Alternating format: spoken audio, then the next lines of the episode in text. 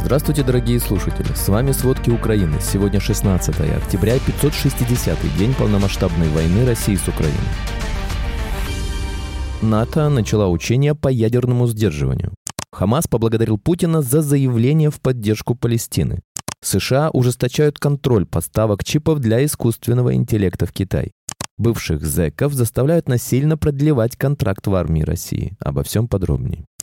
Североатлантический альянс начал ежегодные учения по защите своей территории с помощью ядерного оружия, передает агентство ДПА. Учения «Стойкий полдень» продлятся до четверга следующей недели в небе над Италией, Хорватией и некоторыми другими странами Средиземноморья. Всего в них примут участие 13 стран, будет задействовано до 60 самолетов, включая бомбардировщики Б-52. Генеральный секретарь НАТО Йенс Столтенберг отметил, что конфликт России с Украиной подчеркнул важность роли ядерного оружия в стратегии стратегии сдерживания. Учение «Стойкий полдень» призваны обеспечить надежность, эффективность и безопасность ядерного сдерживания, объяснил Столтенберг. При этом он подчеркнул, что боевое оружие применяться не будет.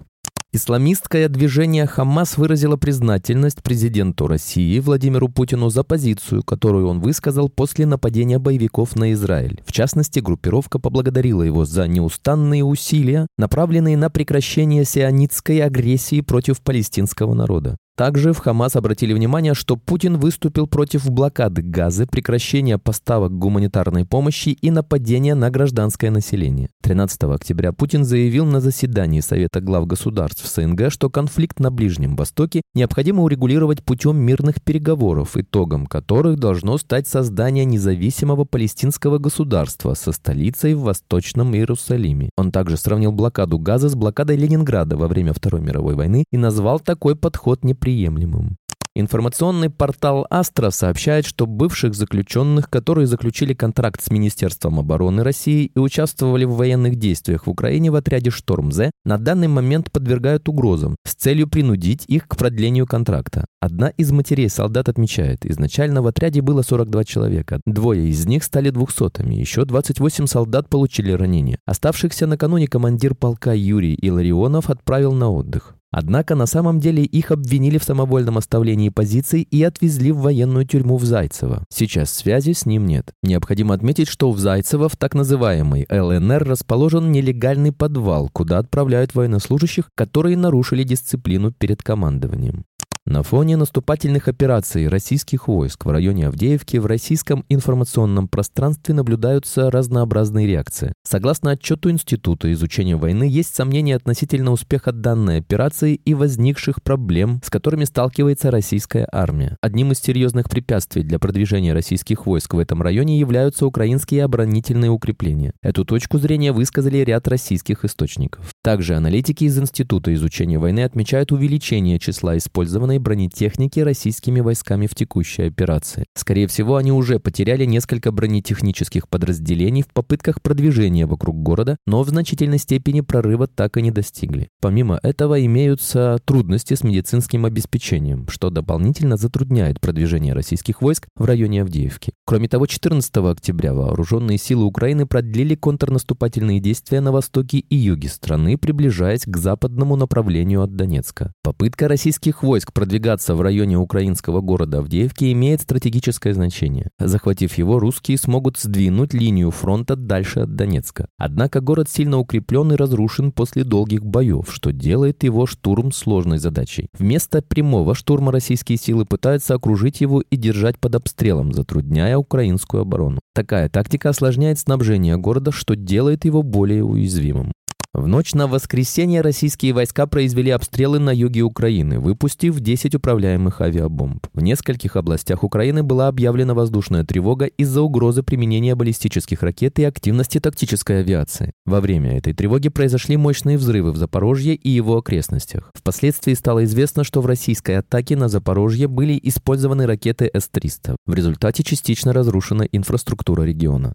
На данный момент на боевом дежурстве зафиксировано 13 российских кораблей, из которых 12 находятся в Черном море, один в Азовском. Среди них ракета-носитель подводная лодка, которая способна перевозить до четырех крылатых ракет «Калибр».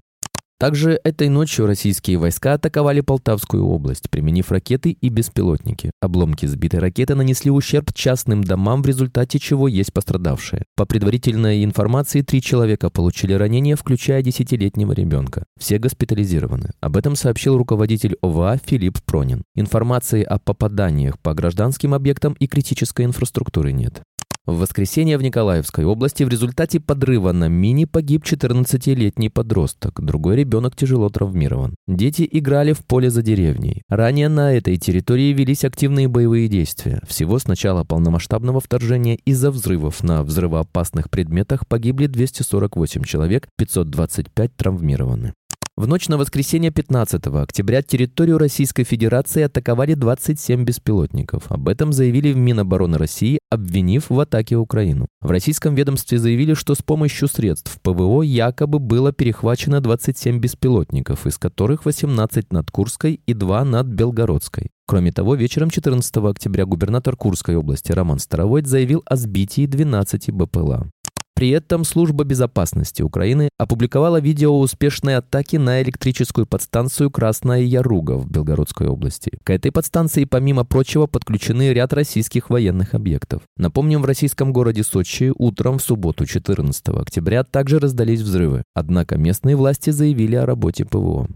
Крыму российские военные установили заграждение на входе в Севастопольскую бухту, где располагается крупнейшая военно-морская база. Таким образом, они пытаются противодействовать украинским морским дронам. Напомним, 13 октября на рейде в Севастополе взорвался малый ракетный корабль проекта 21631 «Буян-М», оснащенный ракетами типа «Калибр». Позже источники СБУ подтвердили, что атака на ракета-носитель «Буян» 13 октября и подрыв патрульного корабля Черноморского флота России Павел Державин 11 октября были осуществлены службой служба безопасности совместно с военно-морскими силами Украины. Оба судна были поражены дронами «Морской малыш» с экспериментальным вооружением.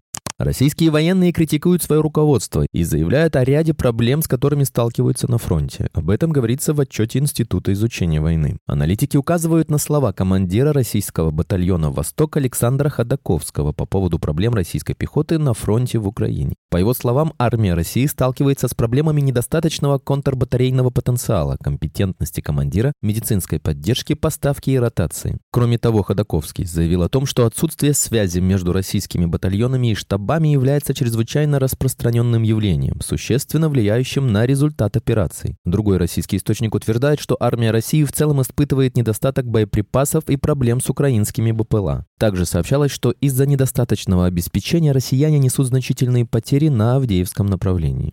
Два российских судна, связанных с военными, стали вывозить контейнеры, по всей видимости, с оружием из Северной Кореи в Приморский край с середины августа. Примерно в то же время на складе вооружений в Краснодарском крае занялись расширением котлованов для хранения боеприпасов. Северокорейские контейнеры начали прибывать туда по железной дороге с конца сентября. Об этом свидетельствует анализ спутниковых снимков, проведенный экспертами Британского Королевского Объединенного Института оборонных исследований, которыми они поделились с Вашингтон-Пост. Американские чиновники подтвердили газете, что считают склад в Краснодарском Тихорецке пунктом назначения для северокорейских грузов.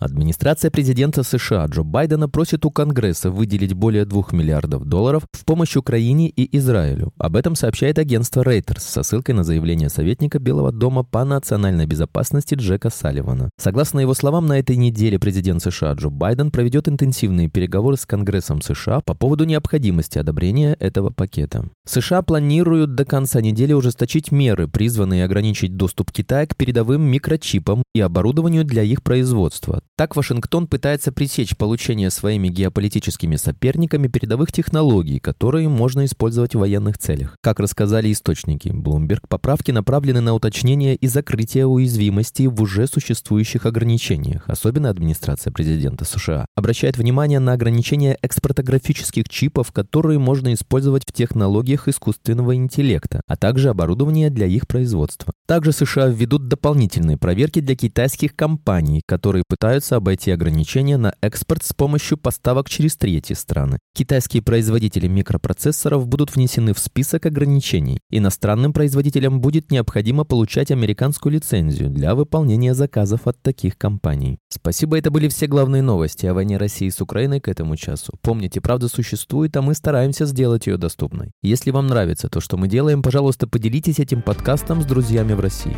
Также, если вы хотели бы помочь нам делать материалы еще более качественными, пожалуйста, оставляйте фидбэк. Это очень важно для нас и для распространения правдивой информации. До встречи.